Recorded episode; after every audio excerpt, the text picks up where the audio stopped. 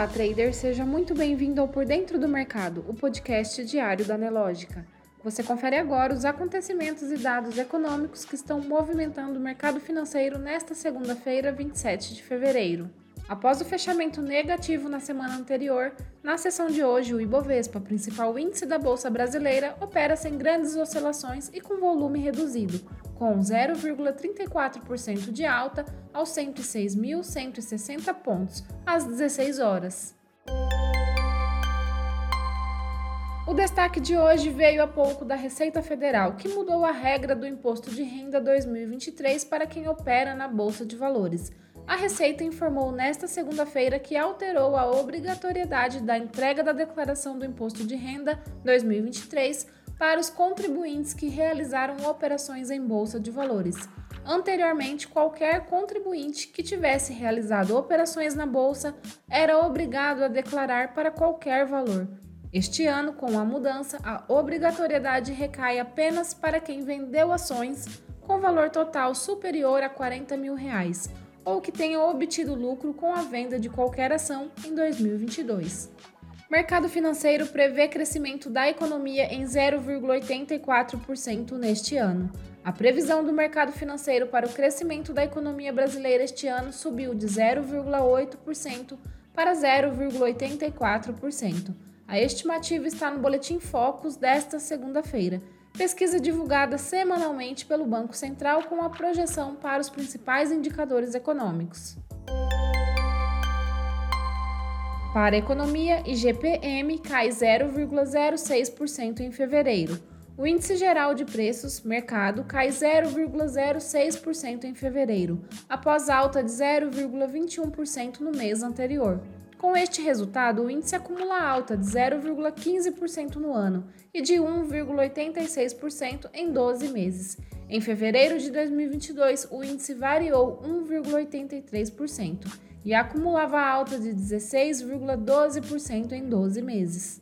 Confiança da indústria apresenta nova queda em fevereiro.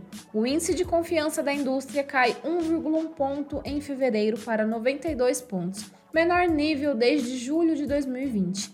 Em médias móveis trimestrais, o índice se manteve estável em 92,8 pontos, após cair por cinco meses consecutivos. No mercado internacional, a presidente do Banco Central Europeu, Christine Lagarde, sinaliza possível alta de 50 pontos base em março nos juros na zona do euro.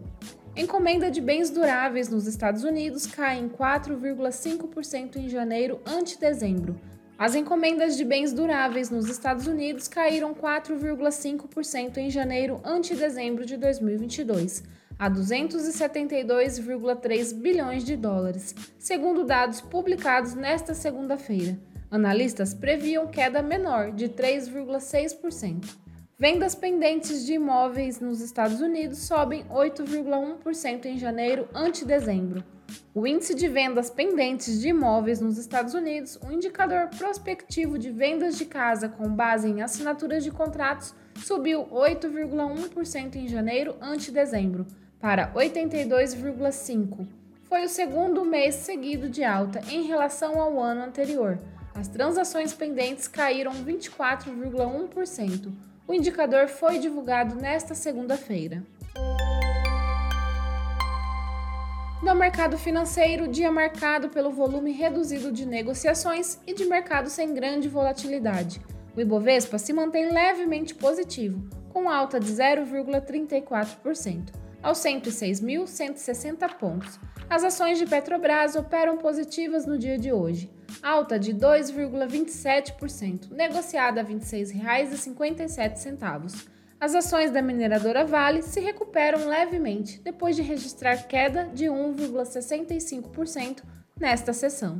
Com queda de 0,12% até o momento, são negociadas a R$ 84,94. Entre os destaques de alta, as ações de Raizen lideram com alta de 5,19%, seguida de São Martinho, que sobe 5,08%.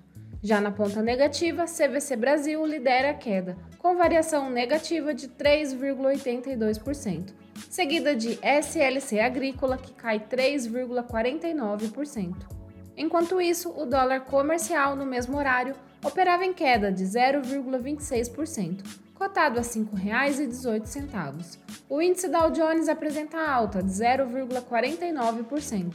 Já o S&P 500 sobe 0,61% e Nasdaq apresenta alta de 0,97% no dia de hoje. O Bitcoin operava em queda de 1,16% aos 23.280 dólares.